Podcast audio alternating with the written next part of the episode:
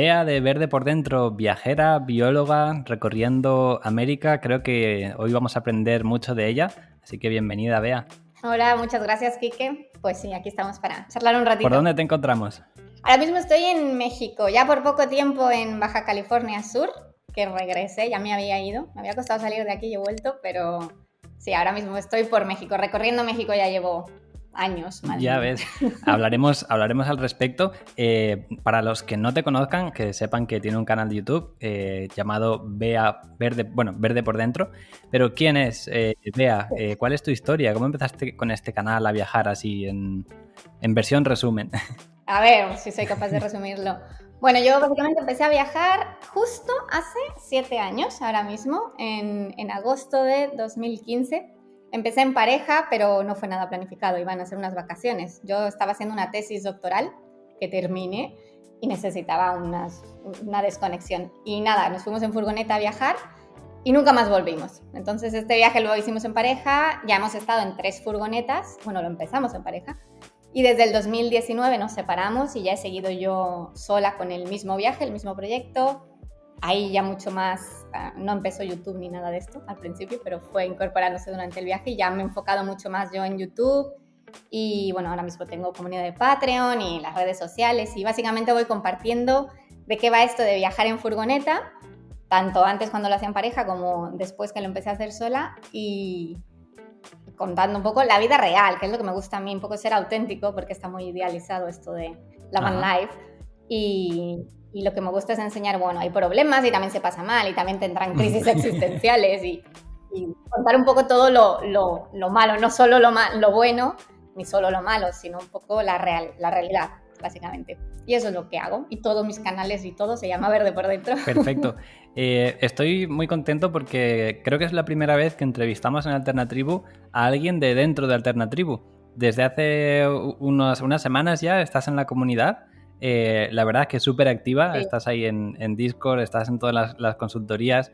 Eh, no, no puedo. Sí, sí, sí, sí, la verdad es que... Qué barbaridad de comunidad tan, tan activa y con tantas cosas interesantes que, que cuando entro me da miedo porque si no me engancho ahí, mirando de vez en cuando. No, pero es, sí, sí, que... Es genial tenerte, tenerte por aquí. A los que no conocen Alternatribu y estáis escuchando este podcast, eh, somos una comunidad no solo de viajeros que, que, estamos viajando por el mundo, sino gente que queremos vivir una vida alternativa, digamos, que no estar en, en un trabajo de oficina 24/7, sino emprender, crear, sí, por supuesto también viajar, hay muchos nómadas, pero directamente pues vivir una vida a tu manera, de forma libre. Yo creo que la libertad es algo que, nos define mucho. Yo creo que, que Bea también a ti te define un montón la palabra libertad. Y bueno, un mini resumen de lo que tenéis en Alternatribu. Hay un curso completo de emprendimiento, podcast todas las semanas, consultorías todas las semanas y un super grupo de Discord donde estamos toda la comunidad ahí compartiendo, haciendo networking y donde nos podéis encontrar a todos nosotros, incluida a Bea de Verde por Dentro.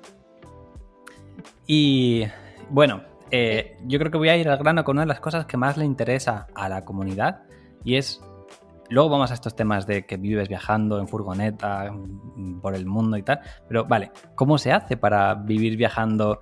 Porque Sí, es lo que digo yo, soy una doctora hippie viajando en furgoneta. sí, bueno, eh, lo que te comentaba, yo no planifiqué esto cosa que me parece mucho más fácil, porque cuando uno planifica como que se agobia y se pone ahí quiere tener todo listo.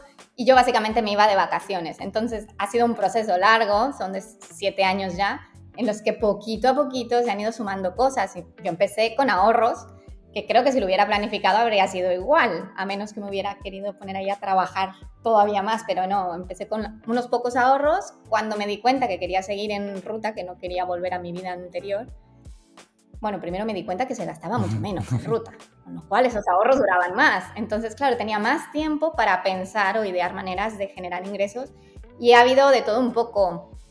Em, al principio era merchandising, me acuerdo, luego con mi pareja anterior, con Pablo, que viajábamos juntos, él dibujaba y entonces inventábamos de todo con sus dibujos, desde dibujos personalizados, cosas de merchandising, a pie de, a pie de furgo vendíamos cositas también que imprimíamos en fin, con eso le sacamos más partido.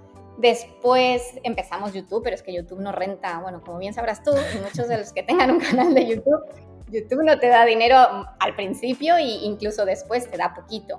Entonces no, es, no, era, no era la única manera de vivir. Y bueno, fueron saliendo varias cosas. Una de las cosas que hice fue con la Working Holiday Visa, trabajé en Canadá, que esta, es un visado que te permite trabajar un año en un montón de cosas donde tú quieras, no, es, abierto el visado de trabajo, así que estuve trabajando tanto en un viñedo como limpiando habitaciones Cosa que es verdad que cuando estaba ahí todas las mañanas limpiando retretes y decía yo con mi título de doctor estoy aquí limpiando retretes, tenía que hacer un esfuerzo muy fuerte de, vale, estoy aprendiendo, esto es para sacar algo de dinero y no lo vuelvo a hacer nunca más, porque no, porque, bueno, ahí me fui dando cuenta que quería trabajar para mí, por eso viene también todo, todo esto que tenemos en común, quizá los, de, los que están en Alternativo, de, de empezar a darte cuenta, bueno, puedo hacerlo para mí, puedo meter toda esa energía y todo ese tiempo en un proyecto que sea mío y aunque me rente poquito, estoy trabajando para mí, que no es egoístamente. A lo mejor ese trabajo para ti es ayudar a los demás, ¿no? Pero es tu propio proyecto.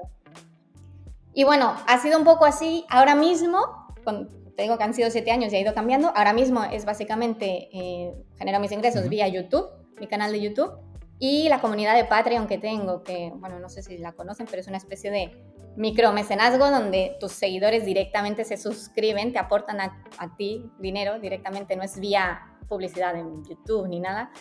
Y a cambio obtienen algunos beneficios. Ahí ofrezco contenido que no sale en otros sitios y bueno, tenemos un contacto más directo. Y básicamente esas son mis dos principales fuentes. De vez en cuando hago colaboraciones con alguna empresa.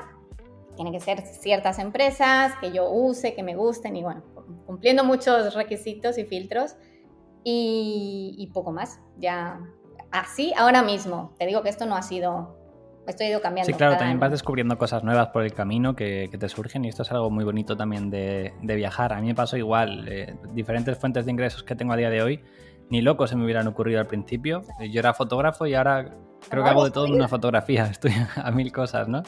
Y, ahora voy con el tema de, de YouTube y todo esto, pero eh, a la pregunta de la biología, ¿has llegado a ejercer como, como bióloga o...? Mm, sí, a ver, eso es un tema más complejo porque yo, eh, bueno, yo me convertí en bióloga con 23 años, de esto hace muchos años, y inmediatamente empecé a investigar. Entonces sí que ejercí como investigadora en la misma universidad, además, que era en Alicante, donde empecé a me contrataban para participar en proyectos de investigación, haciendo diversas cosas, yendo al campo, analizando datos o lo que sea. Y después decidí empezar mi, propia investigación, mi propia tesis, que ahí ya la conduje yo, era la, la, jefa, digamos, mi propia jefa ya era yo. Me pagaban por eso, porque me pagaban por hacer mi propia tesis y yo tenía libertad de decisión. Por supuesto, tenía que sacarla y si no la sacaba, la única perjudicada iba a ser yo.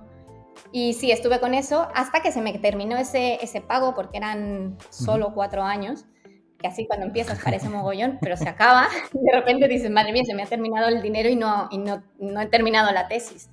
Y ahí fue donde me metí más prisa, porque me empecé a comer mis ahorros haciendo la tesis. Ya no me gustó tanto el tema de, de hacer tesis. Mm, me gusta mucho la biología, me gusta, me gusta la investigación, pero es mucho más. lo que dices tú, al final lo que menos haces ahora es fotografía y haces otras cosas.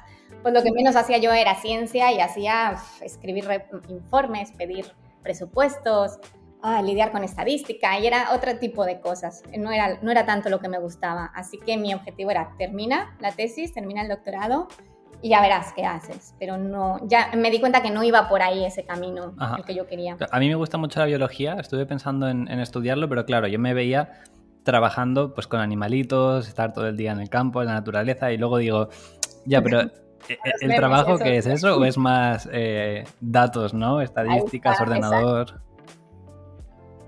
Sí, es como lo que creen que, como es lo que piensan de mí como biólogo y lo que realmente es. Lo que realmente Exacto, así fue un poco. Sí, Sí, sí. con la fotografía pasa un poco igual, que es como, sí, estás con la cámara por ahí, en realidad estás todo el día en el ordenador planificando, editando. Sí, pues fue un poco igual, pero a nivel más, o sea, no era solo bióloga, ya era doctora en biología, bueno, ecología en mi caso, y era, era mucha, sí, lo que más hacía yo era estar sentada en el ordenador analizando datos y aprendiendo estadística o programas de informática cuando yo lo que quería era hacer lo que hacen los técnicos, los que eh, no hacía falta ni que tuvieran la carrera, pero eran los que se iban al campo a tomar las muestras. Así que, bueno, por ahí cambió eso y por eso ya cuando terminé la tesis me fui de vacaciones y ya está, nació Verde por Dentro, que por ahí viene el nombre, lo de verde bióloga, pero nunca más volví.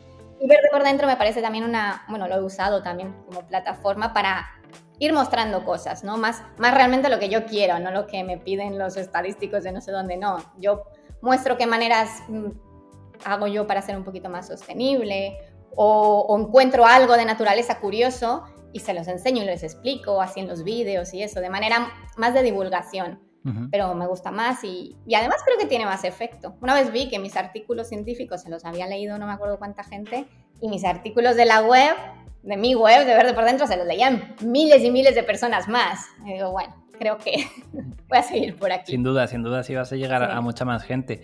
Y de cara a, por si nos está escuchando alguien que quiere dedicarse a la biología y que también le gusta este mundo de la vida alternativa e incluso viajar, como, como haces tú, ¿crees que habría algún trabajo como bióloga que pudieras hacer viajando en furgoneta? Sí que, mira, de hecho conozco uno de los fundadores, un poco le llaman, ¿cómo es? Bio, Biobiología o algo así, que formó el primer gran blog de biología en España.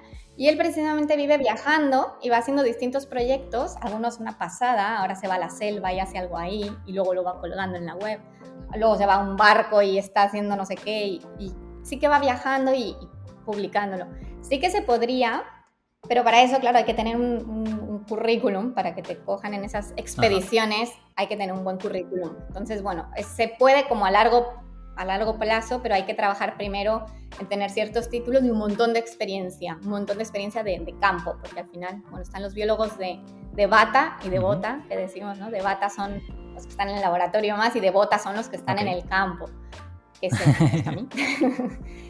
Y sí, sí que se puede, pero necesitas como tener mucha experiencia. Al final lo que quieren es que si van a contratar a alguien para que les coja muestras en no sé qué pantano, pues sea alguien que tiene experiencia en eso, que no se va a asustar al primer mosquito que le pica o serpiente que le sale. Entonces, si tú tienes experiencia, que no tiene que ser siempre científica, puede ser de, de esto, de participar o colaborar o hacer voluntariados, eso es otra forma de adquirir experiencia en distintas cosas, que, que, al final lo que cuenta es más la experiencia, al menos para un biólogo de campo. Yo me fiaría más de alguien que ha estado viajando de que, alguien que siempre ha estado estudiando todos los métodos en su casa. Entonces sí, sí que se puede, pero a mí me encantaría y si puedo participar durante mi viaje en algún proyecto, es cierto que los proyectos serios van como muy cerrados, con contratos muy cerrados, es más difícil, pero al menos como voluntario sí que... Sí, o, o, tal vez desde la parte de la divulgación, ¿no? De no tanto investigación, sino dando voz al proyecto. Sí, hay muchos de estos, sí, o ir contactando con distintos proyectos, que eso es lo que me apetece mucho hacer, de, distintos lugares y pues vas y, los muestras al final en la cámara, ¿no? Que al final lo, cada uno tenemos, mis herramientas ahora mismo es YouTube, pues lo muestro a través de YouTube a la gente y otra gente de otro lado del planeta aprende y has llegado a plantearte, porque tu canal sí que es verdad que tocas el tema de la biología, la naturaleza de vez en cuando, pero está centrado más pues, en, la vida de viajes, en tus experiencias. ¿Has llegado a pensar en hacer un canal de divulgación de biología o algo así más centrado en la ciencia? ¿O, o ya estás como en otra fase? He hecho alguna prueba, sí que hice sobre todo en el tema de la conciencia bueno, de tomar conciencia o de hacer a la gente tomar conciencia del uso de los plásticos, porque precisamente viajando encontraba lugares aparentemente vírgenes, de estas playas que, que no hay nada construido, llenas de plástico, que sabes que vienen en el mar y, y, no vienen de los barcos, es un mito, no, no es que el barco tire basura, que sí, muchos lo hacen, pero realmente viene de la tierra al final, la tierra arrastra la basura y la basura al final vuelve por las corrientes. Y eso me hizo tomar conciencia mucho, primero a mí a nivel personal, de todo el plástico innecesario que estaba usando y tirando. Y entonces empecé con el canal de Verde por Dentro en sus inicios, ahora creo que ya no ni están en sus vídeos, pero a colgar algún, algún videíto de, de incluso hacerlo divertido, ¿no? A ver cuántas cosas, no sé cuántos desodorantes o, o, bueno, ya vacíos, de desodorantes, como se dice, envases de estos, hay en 50 metros de playa. Bueno, era brutal. ¿Cuántas zapatillas hay en no sé cuántos metros? O sea, sí que lo intentaba hacer así. Tuvo un poquito de impacto, pero nada que ver. O sea, esos vídeos no se veían casi nada. Y luego he ido haciendo otros sobre cómo hacer mis propios, no sé, mi propia cosmética, mi propia pasta de dientes, por ejemplo, la hago yo y así me ahorro ese plástico, mi propio desodorante, así me ahorro plásticos.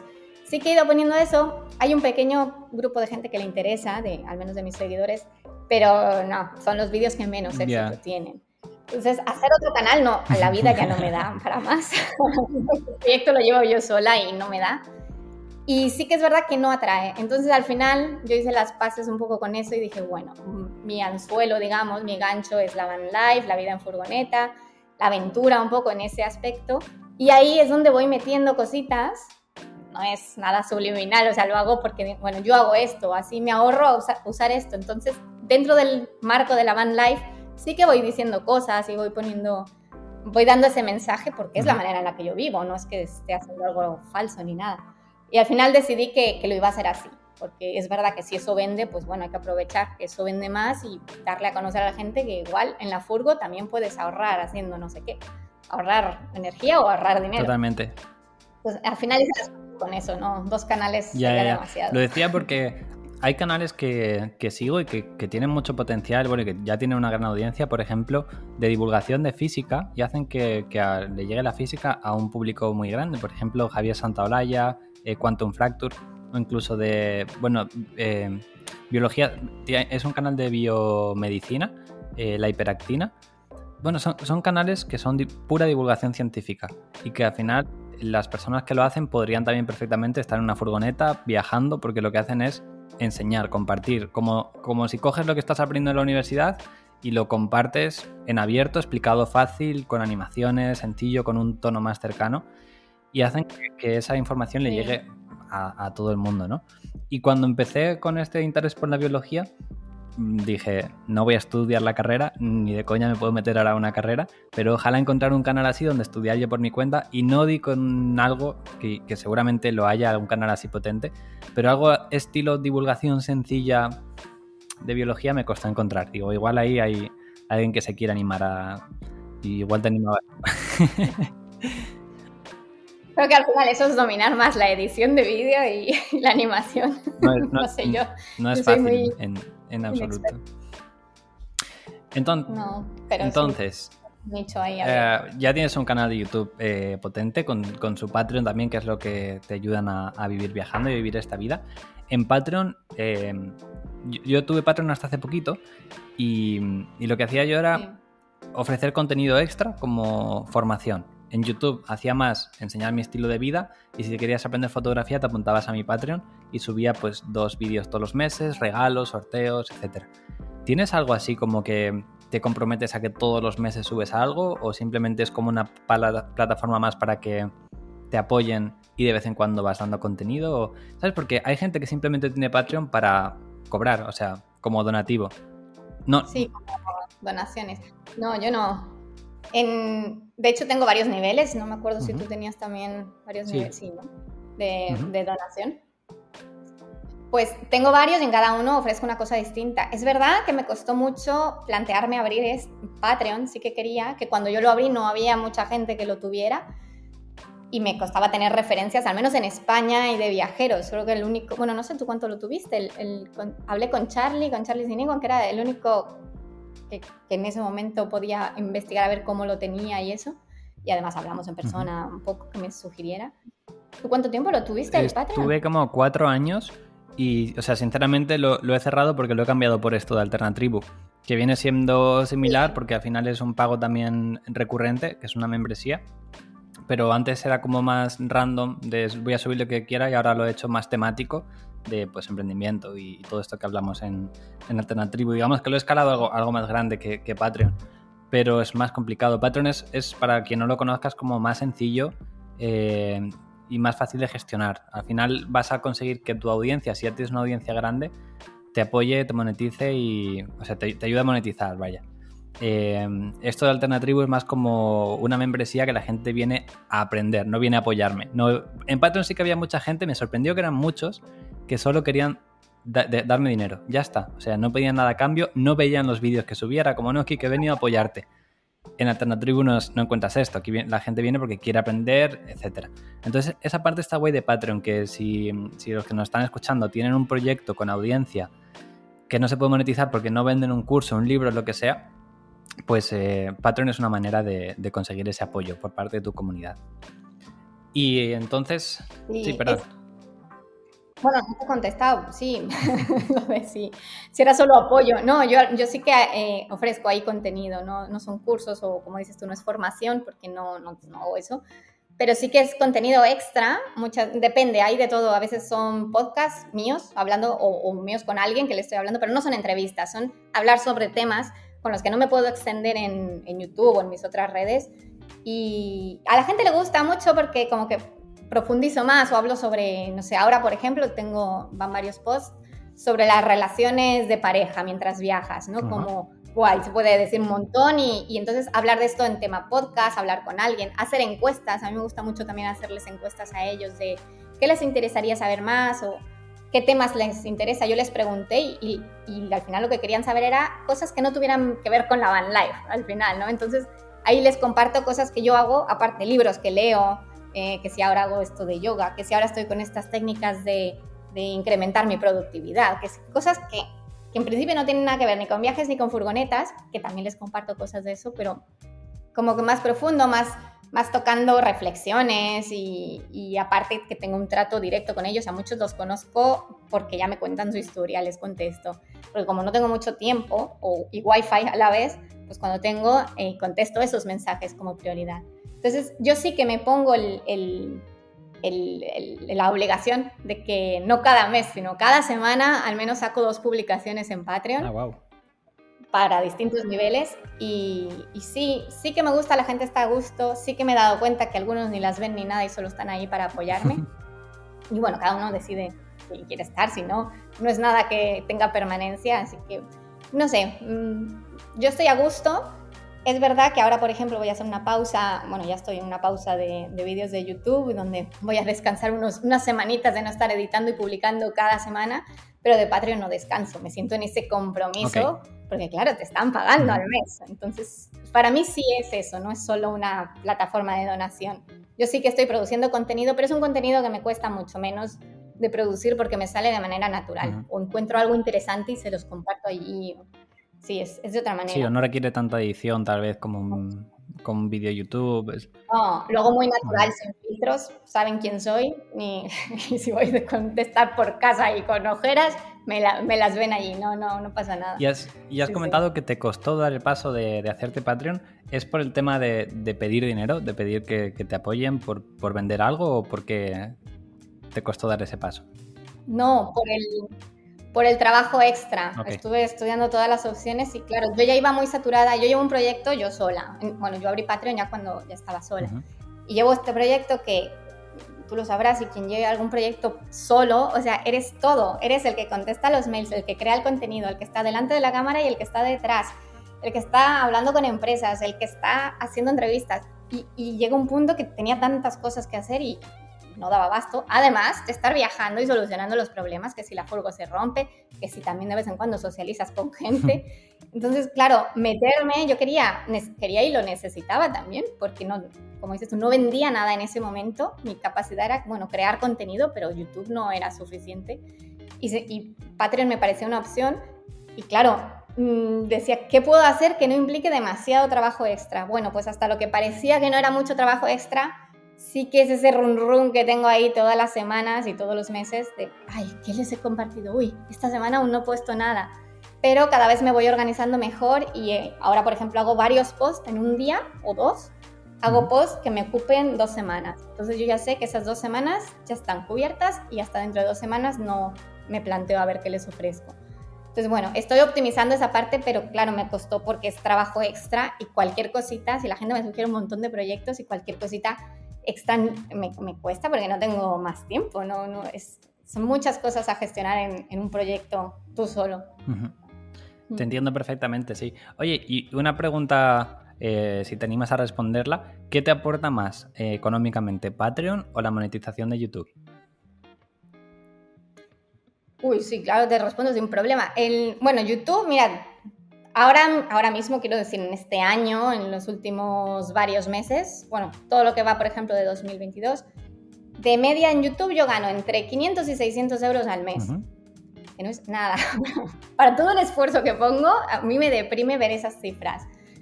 Pero, y Patreon más o menos está un poquito menos. Patreon que debe ser como 400 euros al mes. Debe ser. O sea, soy mil eurista entre Patreon y YouTube. Y no puedo permitirme prescindir de ninguno, porque también soy autónoma. Entonces, en fin, temita, temita aparte, que no sé si queremos entrar. Bueno, o sea, en realidad, casi tú vives en, México más que en España. Eh, vives viajando desde hace años.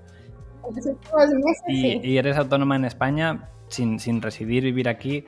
Bueno, este, es un tema que eh, si queréis pasaros por Alternatribu tenemos una consultoría con un asesor fiscal que estuvimos hablando de todo esto y estuvimos hablando precisamente de estos casos de los nómadas digitales donde si vivimos en diferentes países y tal, cómo podemos hacerlo y ahí os recomiendo de verdad. Id a ver esta sesión premium que hicimos porque hay mucha información interesante.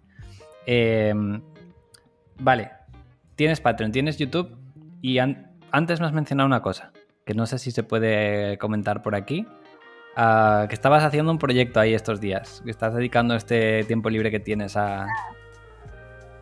Sí, tiempo libre no, que me estoy obligando.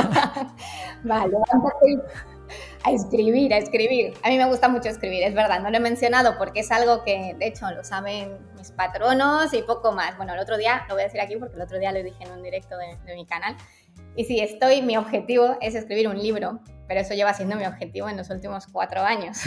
y ya lo había empezado. He ido cambiando y, cuesta. Al final, lo que te decía, ¿no? Si estás pendiente de mil cosas, el libro siempre estaba en la lista, pero ahí al final no era urgente y no se hacía. Y esta vez he dicho, no, que quiero, quiero ya, quiero sacar ese libro. Ahora se ha convertido como en esa tesis que tenía que terminar al final de mi doctorado. Y, sí, quiero, bueno, estoy ya, ahora me he puesto más seria y, he buscado, bueno, recursos, tengo también una mentoría que me están acompañando un poco y ayudándome a ver si me obligo a escribir más y, y sí, pero cuesta un montón. A mí me encanta escribir, yo escribo de manera natural todos los días, cosas, reflexiones, ensayos, mi diario, de todo.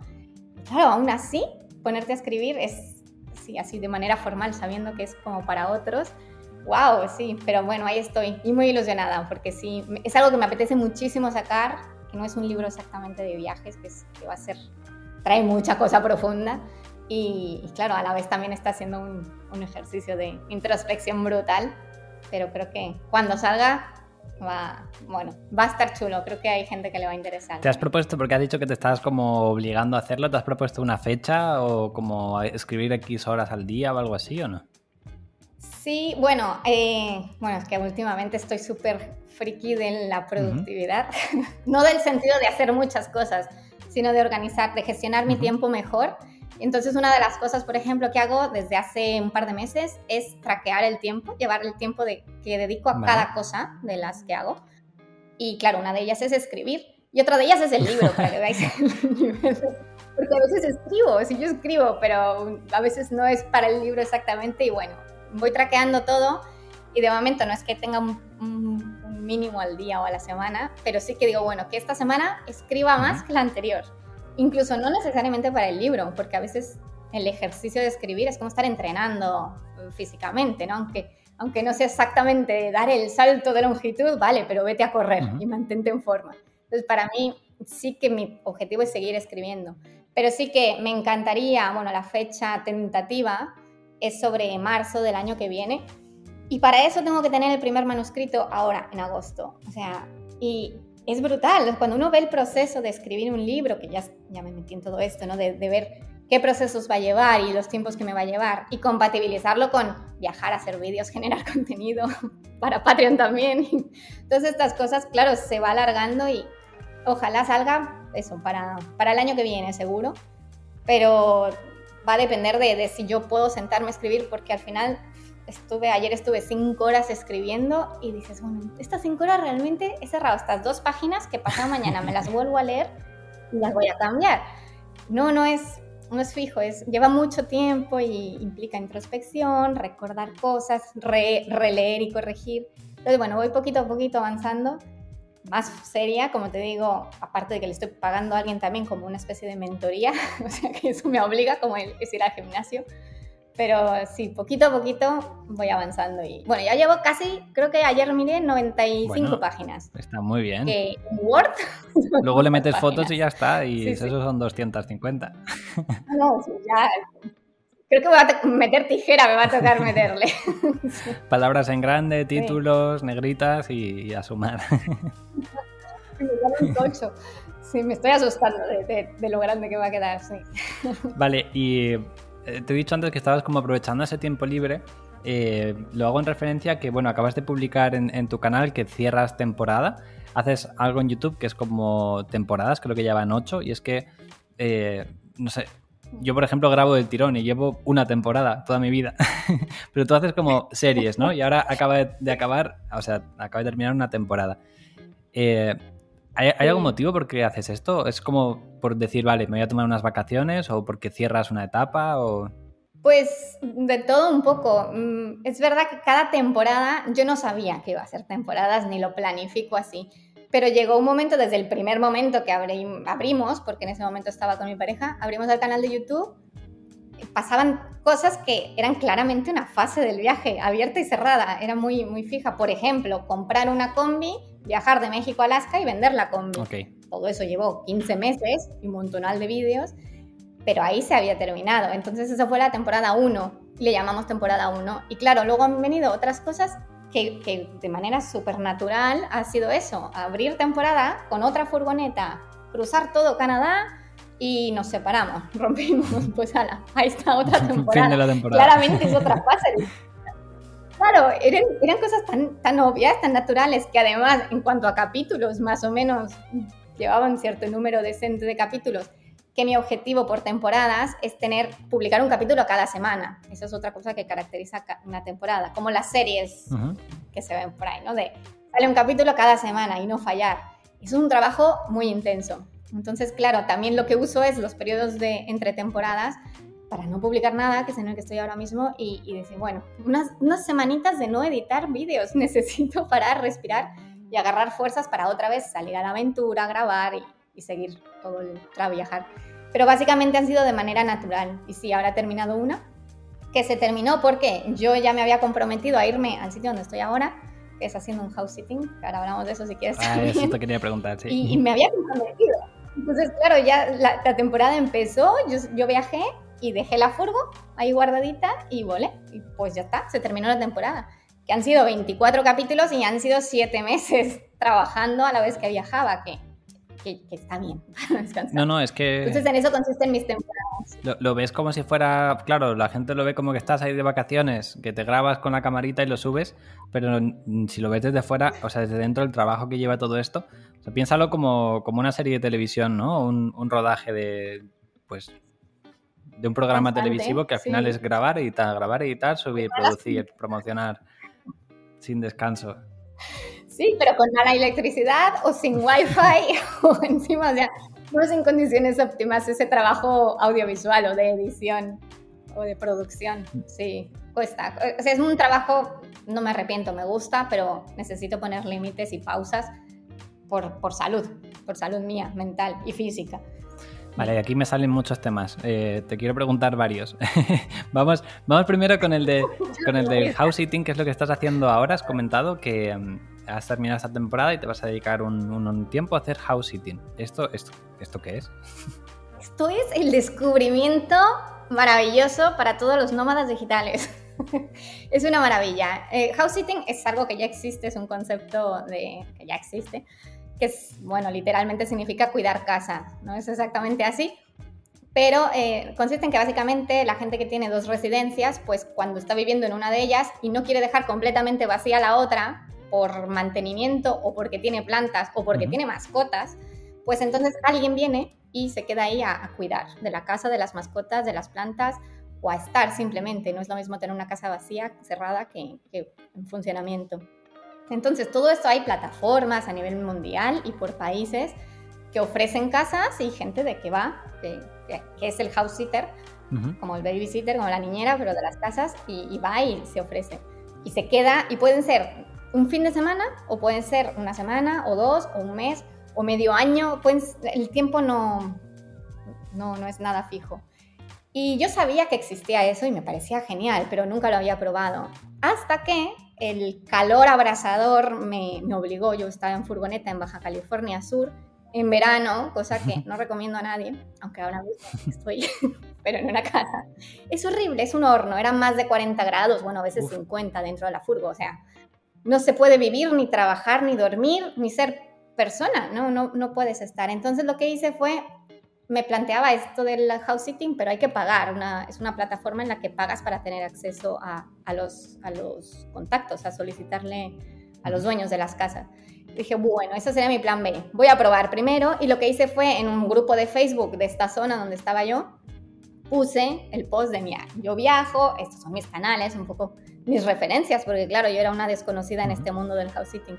Viajo, esto es lo que ha pasado, hace mucho calor. Si alguien tiene alguna casa que quiera, que me pueda dar eh, un poco vendiéndome ahí, y alguna fotito bonita. Y, y, hubo algunas ofertas de, mira, pues yo tengo una casa en tal sitio, si quieres ir. Es verdad que la zona era de muchos extranjeros, de segundas viviendas de muchos extranjeros. Y ahí jugaba con algo de ventaja de ojalá que haya alguien que sí.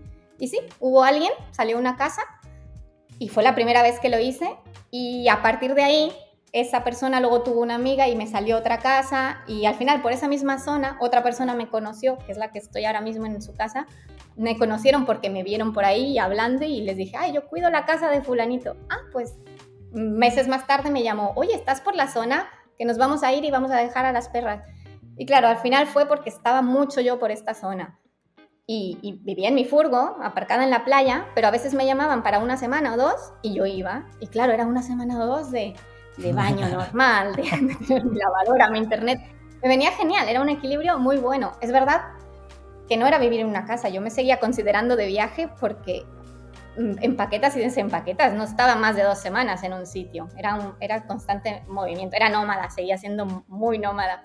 Ahora es la más larga que he tenido y esta me la he pensado porque esta he tenido que volar para hacer este house sitting. Entonces sí que me compensaba mucho con lo que decimos de tener las condiciones para trabajar. Sí que dije, bueno, o sea, termina la temporada, dejo la furgo, sigo editando todos los vídeos y todo el material que, que no me ha dado tiempo aún a sacar, me centro en mi libro y bueno, al final me vine. Pero sí, es, es una, me parece, o sea, si yo pudiera hacerlo esto todo el tiempo durante mi viaje, ir combinando viajar en furgo, con casas, que es gratis, o sea, no, no me pagan. Hay gente que sí cobra por, por cuidar casas, sobre todo por, un fin de semana o cosas así más, más cortas. O cuidar animales, sobre todo. Pero no, estancias largas, bastantes, que tienes una casa gratis. Y estoy súper contenta con, con, esta, sí, con esta decisión y, y me, me, daba culpabilidad de, pero si yo, yo, yo digo que vivo viajando, ¿cómo voy a quedar en una casa encerrada? con aire acondicionado y estoy poniendo en los vídeos lo mal que lo paso de calor en la furgo. Al final, mira, es la realidad, es, es, lo que te digo, mostrar la cara real de vivir viajando, o sea, sí, a veces toca esto y valoras mucho el tener pues agua o una lavadora o, buen internet, sí. Sí, me parece una idea genial para cualquier nómada digital. Y por, la, por, lo que veo de la casa, porque estamos, eh, nos, igual nos están escuchando en Spotify y tal, pero también lo tenemos esto en YouTube en vídeo parece una casa chula. Es normal, o sea, porque el, la, imagen que tengo yo, si tienes como una segunda residencia y quieres que te la cuiden, suena que son casas guays, ¿no? O, hay de todo. Bueno, hay de todo. A ver, esta es la más chula que he tenido, ¿eh? que es verdad, tiene una biblioteca que me inspira mucho. Por eso digo, si no escribo en este lugar, yo no voy a escribir Pero no, he tenido de todo. Hay algunas de esas que dices, bueno, más asquerosillas, muy chiquititas. Esta, esta es un poco más grande, pero las otras dos que tuve, así de más tiempo, que me llamaban recurrentemente, era una habitación solo. Una habitación de dormitorio y la otra era común, cocina, salón, comedor, todo junto. Y ya está, muy chiquititas. Que son segundas residencias de, de gente, sobre todo de Estados Unidos. Y no, hay de todo. Hay de todo, sobre todo porque quieren que les cuides animales. Y hay de todo. Hay gente que tiene sus animales muy limpitos, pero hay gente que... una granja, ¿no? Que las casas Sí, o sea, sí, no, no, no todo es como lo que veis aquí atrás, así tan boludo, no, no. Hay de todo, pero bueno, no, no he tenido malas experiencias y he cuidado tanto perros como gatos como nada, solo la casa, bueno, y las plantas que hubiera en la casa las regaba seguro, que muchos de los que nos escuchan ahora están deseando hacer esta experiencia. Has mencionado que existen plataformas, pero no sé si tienes algún nombre en concreto de cómo pueden encontrar esta experiencia. Mm, sí, hay muchas. Si house en Google y saldrá un montón. Saldrá un montón, pero por ejemplo, si ahora estoy en México, pues pongo House Sitting México, salen algunas que son específicas de, de México, solo de casas de México Y hay una que es la más grande, me parece a mí que es la más grande, que es Trusted House Sitters, como mm, niñeras de confianza, bueno, niñeras de casas de confianza, no sé cómo traducirlo. Que, claro, este tipo de plataformas tú pagas, no sé si es al año o al mes o cómo, pero pagas por, por acceder a esa plataforma. Y, y hay, eh, funciona como Airbnb y todo esto, que es como por referencias. Lo más difícil es la primera vez entrar en una casa. Pero claro, una vez tienes buenas referencias, pues como hacemos todos, nos leemos a ver qué dice la gente antes de contratar algo o comprar algo. Entonces, esto creo que lo más difícil es entrar ahí, romper eso pero si puedes decir en tu descripción de mm, existen referencias disponibles, porque por ejemplo, si yo entro en esa plataforma, a mí nadie me deja una referencia, pero sí que podría pedirle referencia a la gente que ya le ha hecho ese servicio, pues si tú pones que podrías tener referencias, sí que se fían más de ti. Y así funciona, básicamente por referencias, que si es algo que alguien se plantea para hacer como, voy a probar este año, si me salen y si no salen, no, pues sí merece la pena pagar y activamente ir moviéndolo sí, no sé, a mí me parece una opción genial para, para viajar y está en todo el mundo. bueno, para viajar son muy buenas opciones también el intercambio de casas, que si tú tienes tu propia casa y te puedes, eh, puedes dejarla a la gente que quiera ir y tú ir a sus destinos. Eh, y también está Couchsurfing, que es como quedarte en sofás de la gente, ¿no? En, casas de gente, que ahí no es cuidar la casa, sino directamente que alguien, alguien que tiene esa, bondad de acogerte, pues te deja su cuarto libre gratis, eh, a cambio de pues intercambio cultural, de conocer gente, de pasarlo bien. Sí, sí. así que, de maneras hay un montón de, de lograr alojarse gratis, viajar, que muchas veces a mí me, dicen mucho, ah, es que vives viajando y sobre todo al comienzo, dice, porque te lo pagan los papis o porque tal, y es como, cuando empecé a viajar ni siquiera tenía dinero para, hacerlo y, maneras encuentras, o sea que es también echarle narices y decir, pues voy a ello, ya, ya me financiaré como, como pueda, voy a, dormir donde pueda y, la verdad es que con el mundo digital en el que vivimos eh, cada vez hay más, ah, tenemos la suerte de, tener plataformas como estas que son de, de grandísima ayuda. ¿no?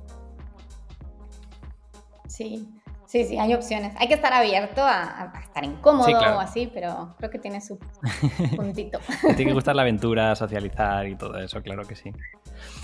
un poco barro y eso. y otro tema que habías comentado por ahí de, viajar era el tema de que, claro, viajas en furgoneta, eh, trabajas online, tienes que andar subiendo vídeos y todo. ¿Cómo le haces con el, con el Wi-Fi?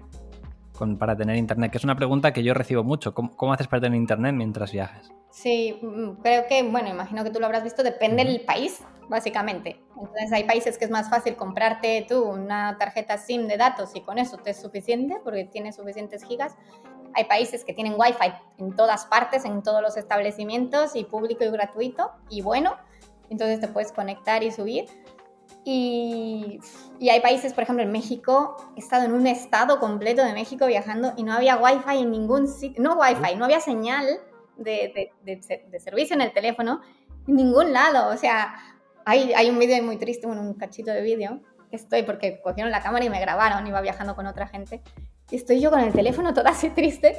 ¿Qué pasa, Bea? me estoy perdiendo mi propio estreno, porque claro, tenía un estreno de mi propio vídeo y no podía conectarme para verlo, no había internet y es desesperante. Esa es la peor parte. O sea, si ahora si me preguntas qué es lo peor de viajar, de vivir viajando online, para mí es el internet. Si no tuviera esa parte, si yo grabar es, es fácil, es relativamente fácil, divertido.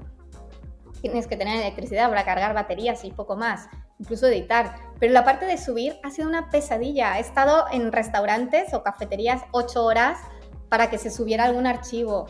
Mm, es trabajando con vídeos, que son archivos grandes, es muy, muy pesado. Es lo que más me ha costado. Y aquí en México lo que hago es, para archivos grandes, Wi-Fi, intentar encontrar el mejor Wi-Fi, que siempre es, pues, busco, bueno, esto es un tip ahí, buscar los hoteles. El mejor hotel del lugar, vete a tomar un café a la cafetería de este, que sabes que es el que mejor Wi-Fi va a tener de, del pueblo, ciudad. Es básicamente así buscar con casas de particulares también, que me presten su Wi-Fi. Es intento, yo sí divido el trabajo entre cosas que llevan internet y cosas que no. Entonces, cuando estoy por ahí en la furgo, todo lo que es sin internet lo, voy acumulando y cuando tengo internet, subo mil cosas, envío mil cosas a la vez. pero cuesta, cuesta. Para el día a día aquí en México compro una tarjeta, tengo una tarjeta sin de datos y es suficiente. Pero para cosas así de trabajo serio necesito wifi públicos. Estoy todo el tiempo en wifi públicos no, no tengo esto, el Starlink todavía no me lo puedo permitir. Es, bastante caro, creo que antes me comentaste que algunos amigos tuyos ya lo tenían. Yo tengo amigos que están ahí planteándoselo. Eh, Starlink, para los que no conozcan, es la, la, red de satélites de Elon Musk que lanzó ahí al cielo para dar internet a todo el mundo y que hasta en zonas más rurales, perdidas en mitad de la naturaleza, tener buena conexión a internet. Lo que pasa es que pues tienes que llevar como una antena y a día de hoy la suscripción creo que es como más de 100 dólares al mes o algo así que que no es tan, tan accesible a todo el mundo. No, pero claro, considerando que es tu herramienta de trabajo, hay gente que lo puede considerar eso, de bueno, es un gasto de trabajo, más pago yo sí, autónomo, sí, sí. bueno, te toca, te toca y realmente sí es, es buena, es una inversión gorda al principio, la antena en sí, pero luego sí es esta suscripción. 150, no sé, creo que son 100. Sí, no estoy seguro. Eh, entiendo que llegará el momento que se democratice un poco más y que esto esté, no sé, igual que haya más competencia o, o que haya suficientes satélites ya para, para cubrirlo tranquilamente. Pero, por ejemplo, para la gente que vivimos viajando o en furgoneta y tal, es una opción ideal. Estar en el campo, en la playa y no tener que ir a ningún sitio a coger internet en cualquier lugar del mundo. Incluso cambias de país y no tener que estar pensando en me tengo que comprar otra SIM, etcétera. Sí, sí. Exacto. Sí, sí, yo cuando pueda permitírmelo es una opción que me planteo porque es lo que dices, es, es que es un gasto que que ya lo hacemos a lo mejor en otras cosas al mes y que estás hablando de trabajo, que es algo que te va a posibilitar generar más ingresos. Entonces sí que es un gasto, es caro, pero es viable si trabajas de eso. Y bueno, cuando pueda, con mis, con mis 600 euros de YouTube no me da, así que cuando pueda. Bueno, cuando triunfes con el libro, hay que, hay que darle duro ahí. Entonces ya no, no, apaga y vámonos, que un libro tampoco vende mucho. Eso lo hago un poco más de, corazoncito, ¿no? De, sí, de que tengo ganas de, de, hacerlo. Bueno, bueno, cambiando de, tema, eh, hay, un, hay un, tema que te caracteriza mucho y es que viajas sola durante, ah, durante periodos también has viajado en pareja, acompañada con gente, pero mucho tiempo estás sola en la furgoneta en Latinoamérica, que eso ya es un prejuicio que tiene mucha gente de, wow, viajar por México, qué peligro, viajar por América, qué peligro, pero ya sola es como, wow. Eh, a mí me pasa mucho que he subido vídeos solos y ya me decían, wow, solo. Y hice un vídeo como viaja solo, que el mundo es como mucho más abierto de lo que parece, es que no, no tienen que dar miedo, son muchos prejuicios, pero siempre he tenido la coletilla de, ya, pero ¿y si soy mujer? Y ahí sinceramente no me atrevo a responder, porque es verdad que yo viajando solo me siento tranquilo, pero eh, como mujer no tengo la voz ni la experiencia de decir nada. Así que no sé si nos puedes decir tu experiencia viajando sola por México en furgoneta y si nos está escuchando alguna mujer que quiera dar el paso, si tienes algún mensaje para ella. Sí, justo antes de, entrar en eso, esa misma pregunta de, se la he hecho yo a amigos que han viajado conmigo, hemos viajado juntos algún trozo del viaje y luego les he preguntado, ¿qué te hubiera parecido? Digo, por México. Ah, claro, por México. Y les he preguntado, ¿tú crees que esto, si lo hubiera hecho yo sola? Y estos amigos eran hombres siempre. Y, dicen, uff, no, sola.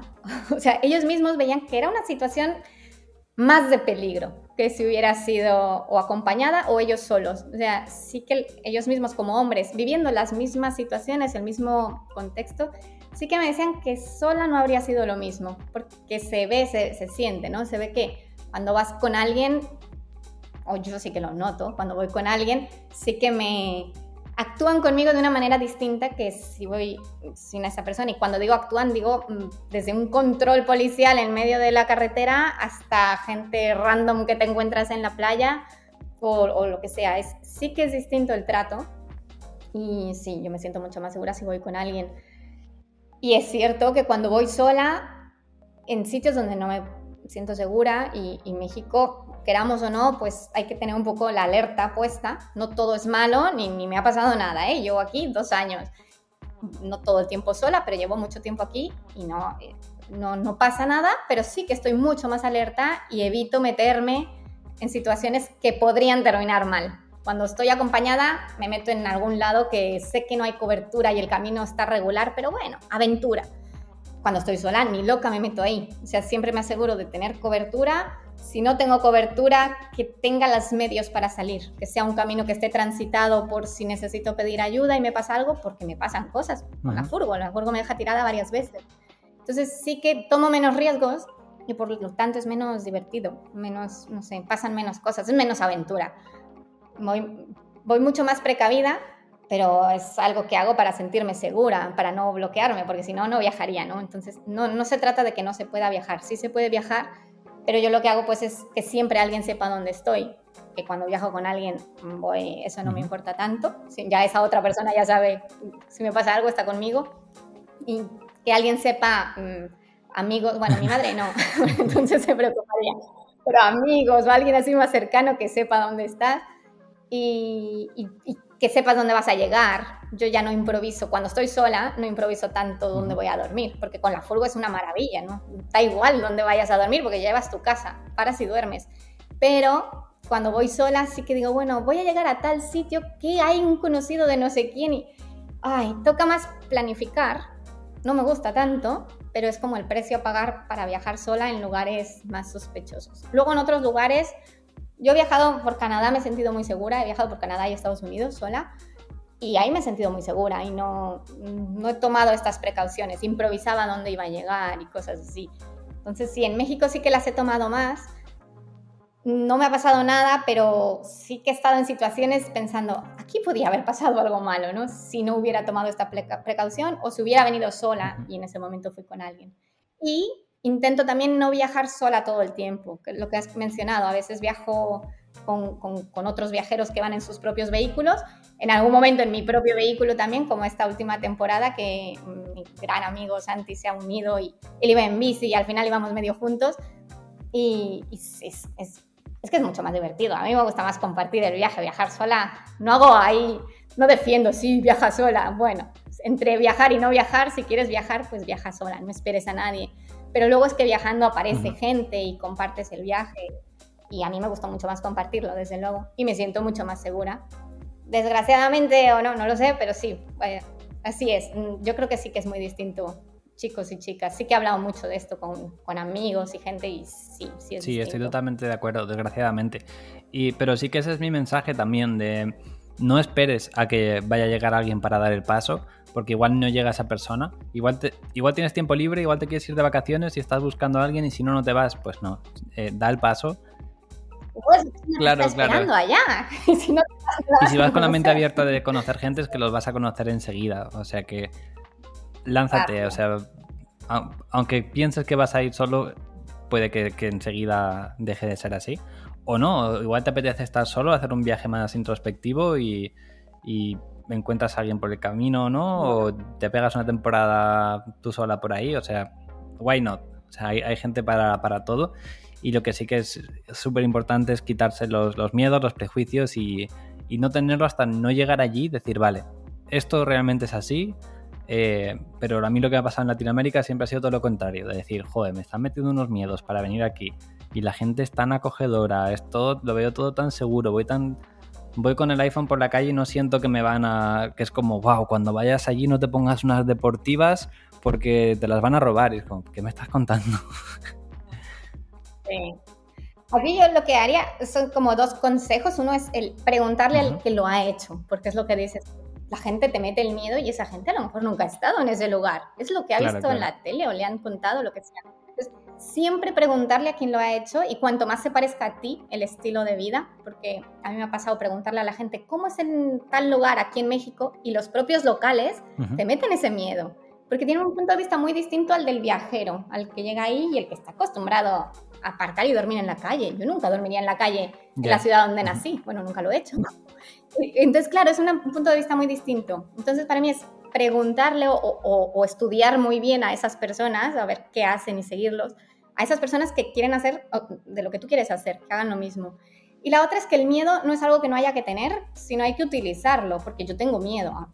Gracias a mi miedo puedo protegerme, puedo tomar medidas. Entonces, usar ese miedo no como un bloqueo, sino como una herramienta de, ok, tengo miedo, ¿por qué? Primero, que sea real el miedo, que no sea algo que me han metido de fuera con prejuicios. Y luego que sea, ok, entonces, ¿qué hago para disminuir este miedo? Pues contacto con alguien o me hospedo aquí o usarlo, usarlo como herramienta, no como, como bloqueo. Genial. A estas horas ya que estamos, eh, comienza ahora mismo una consultoría en Alternatribu. Está Swam hablando de marketing digital, de email marketing, de, generar emails para, para, vender, para hacer negocio, para hacer comunidad, eh, cómo usar este tipo de plataformas. Así que vamos a terminar por aquí el podcast, vea. Nos vamos a escuchar un ratito Swam, los que nos estáis escuchando en diferido. Eh, ya sabéis que todas estas sesiones premium las tenéis, eh, las tenéis en alternatribu.com, que las podéis ver en cualquier momento, se quedan grabadas. Así que vea, muchísimas gracias por este ratito. Eh, tengo ganas de conocerte en persona, a ver si coincidimos en, algún viaje. Sí, me, está pareciendo que nos vamos cruzando. Sí, cuando tú vas, yo Siempre hay un océano por él. Pero bueno, saldrá, nos conoceremos, estaría muy guay. Sí, sí, esperemos que pronto. Pues nada, muchísimas gracias y un abrazo.